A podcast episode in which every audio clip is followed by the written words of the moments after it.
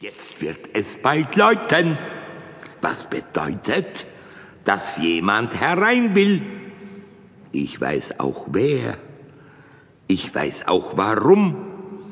Darum soll jetzt noch rasch ein Gedicht entstehen.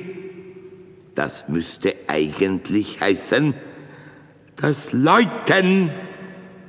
Es heißt aber, das Bersten.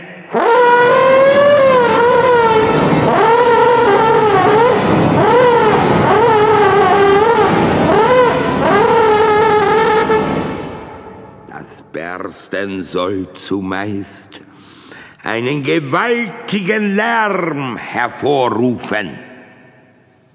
Ich habe es nicht oft gehört und vielleicht überhaupt noch nicht.